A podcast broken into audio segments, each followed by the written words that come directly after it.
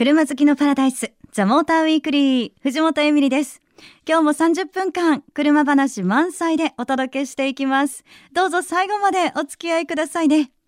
さあメッセージから今日はご紹介させていただきたいなと思っています、えー、こちらはですね神奈川県にお住まいの妙理さんでいいかな。ありがとうございます。えー、私はエミリさんが FM 横浜に移籍する前からのリスナーです。わあありがとうございます。えー、明るく元気で楽しそうにしているのがよく伝わりますよ。エミリさんの車に対する素人っぽいトークと可愛いところが大好きです。でもエミリさんの彼氏息子愛車がチェロキーだから本当はとっても車に詳しい車好きの女子なんですよね。え番組のスタッフさんそしてエミリさんえこれからもこのモーターウィークリー長く続きますようにという嬉しいメッセージをいただきました。いやありがとうございます。いや私はねあの素人ですよ本当ね。でもこうまあ愛車のチェロキーが古いので結構故障しますのでそれでこう直さなきゃっていうのでいろいろなんか勉強していかなきゃなというふうには思ってます。ただあの楽しそうだねっていうのを結構メッセージでもいただくんですけど私本当に車の話を聞いたりとかあとこう番組でね DJ をさせてもらったりとかあと皆さんからその車に関するメッセージをもらって読んだりとかなんかね今車の話というか車に関してることがすごく楽しいんですよね。本当にね。だから何なんだろうこれでいいのかなって思ってくるんですけどいいですよね。ぜひ皆さんもね車のいろんな話ザ・モーターウィークリーに送ってくださいね。お待ちしています。さてザ・モーターウィークリーこの後お知らせを挟みましてカーライフジャーナリスト丸もあきこさんをお迎えしてお届けします。お楽しみに。藤本エミリがお送りしているザ・モーターウィークリー。さてここからの時間はカーライフジャーナリスト丸もあきこさん登場です。丸もさんよろしくお願いします。よろしくお願いします。さてさて今日はですね、はい、あのまあある一台を取り上げようかなというふうに思ってるんですけど、はい、皆さんもきっと気になっているだろう。あの車でございます。今日はトヨタの新型プリウス。はい。行きたいと思います。いやもうすごい人気だそうでね。早くもね。いやなんかもうだって昨年末の段階から、うん、なんか月間販売目標に対して、うん、事前の受注がもうなんかすごいすごい、ね、すごい超えてっていうニュースを聞きましたけど、はい、まあね昨年の12月に発売されましたこの新型プリウスなんですが、うん、丸茂さんはもう試乗されたと聞きました。試乗しました。あの富士スピードウェイのね、うん、中だけだったんですけどね、はい、あのプロトタイプっていう最終のまあ試作車ですよね、うん、うん、もうほぼそのまま出たって聞いてますけれどもね、うん、それに乗ってきました。まあまずね走りがそのどうなのかっていうのは絶対に気になるところだと 思うんですけれども、はい、まずこの新型プリウスなんですが、うん、4代目、はい、であのー、もっといい車作りの実現に向けた、うん、その車作りの第1号車であると。そうですね。トヨタ。はい、あのかっこいい車ね、かっこよくて走りがいい車に変えていこうっていうそのね、うん、意気込みをこういろんな指標に表してね、うん、実践してきたっていう。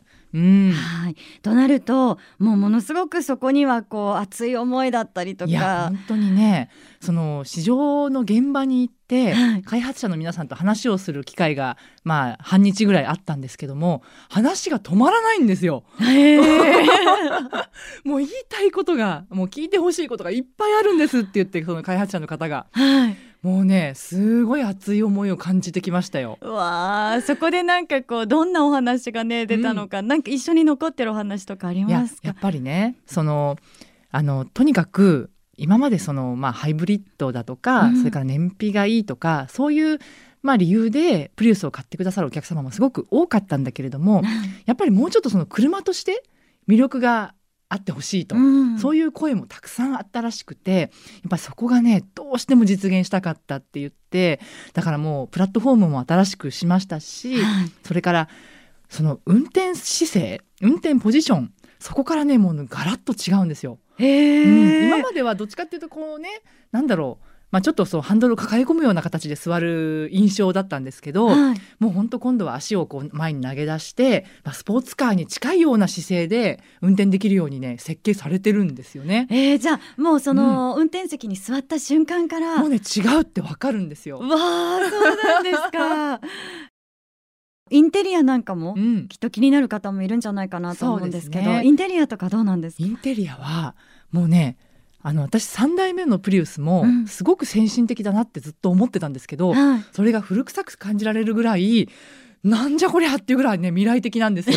なんじゃこりゃ。なんか驚き方。だって、はい。あのスイスタートボタンを押すとプリウスの映像があのダッシュボードのところにさーって流れるんですよね。しかもそれがカラーでカラー画像が、そうなんですか、うん、なんかこれから映画でも始まるのかぐらいな感じの インパネなんですよ。えーそう。あそれ見てみたいです、ううんん、ちょっと気分も上がる。そうそうそう。はい。でやっぱりそのメーターとかねそういうエネルギーモニターとかそういうのもすごくなんか今までよりもなんかなんだろう明るさとかその輝度みたいなのが違うのかな。うん。すごく鮮やかになってますしあとはあのね白いパネルをねドリンクホルダーのところとか、はい。シフトノブのところに使ってるのでなんかなんて言うんだろう。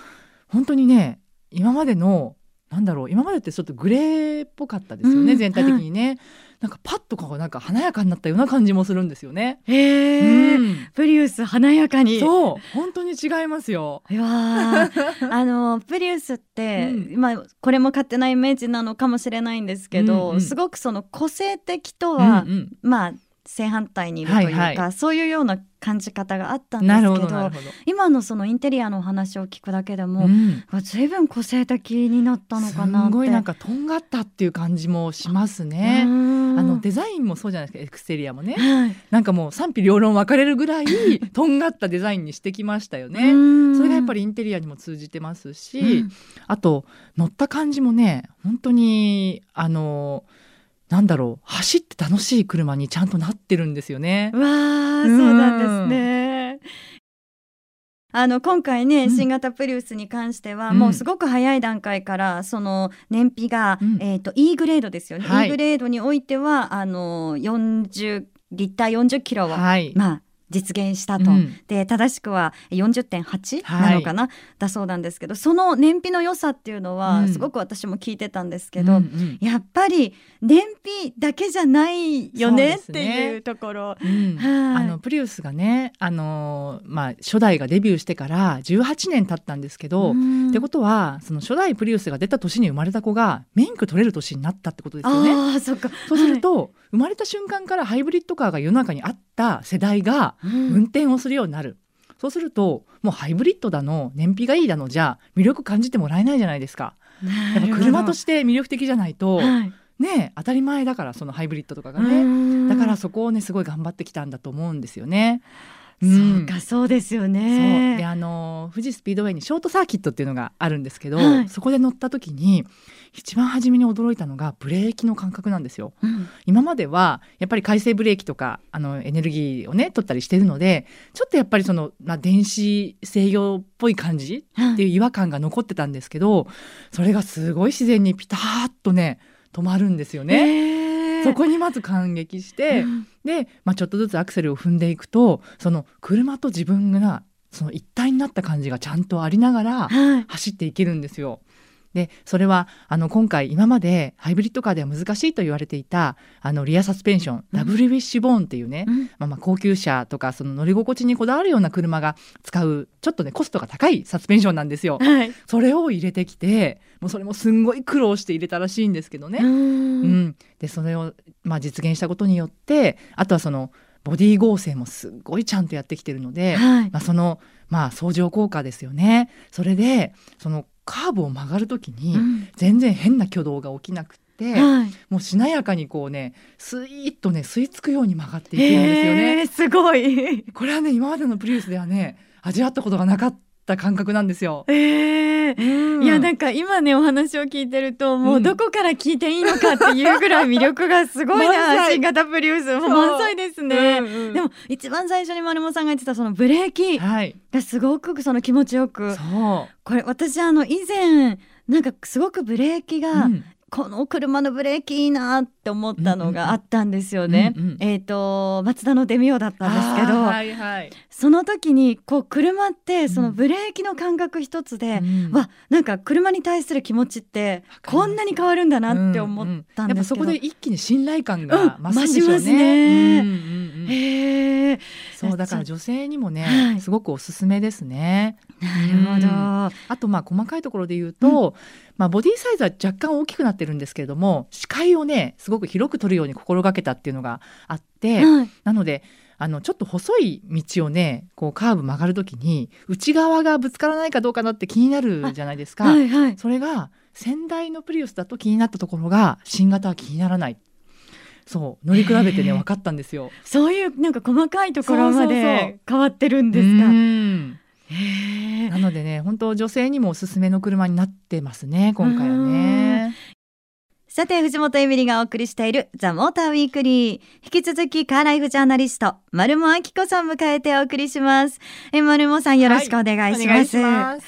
え新型プリウス、うんいやーすごいなっていうね感じだったんですけど、あの実はこんなメッセージもいただいてまして、はい。ラジオネームみおさんです、えーこんばんはということで、はい。えー新しいプリウスが発売されましたねという我が家は今のところまだガソリン車なんですが、うん。次はどうしようか迷ってます、うん。えーこれからのハイブリッドカーそして FCV どうなっていくのか教えてくださいという。迷ってる方多いと思いますよ。丸山さんどうなんですかねこのあたり、ね、あのまあ2015年の終わりぐらいから、はい。あのハイブリッドカーのねプラグインタイプその自宅で充電ができるタイプはい。がねすごくね充実してきていて、うん。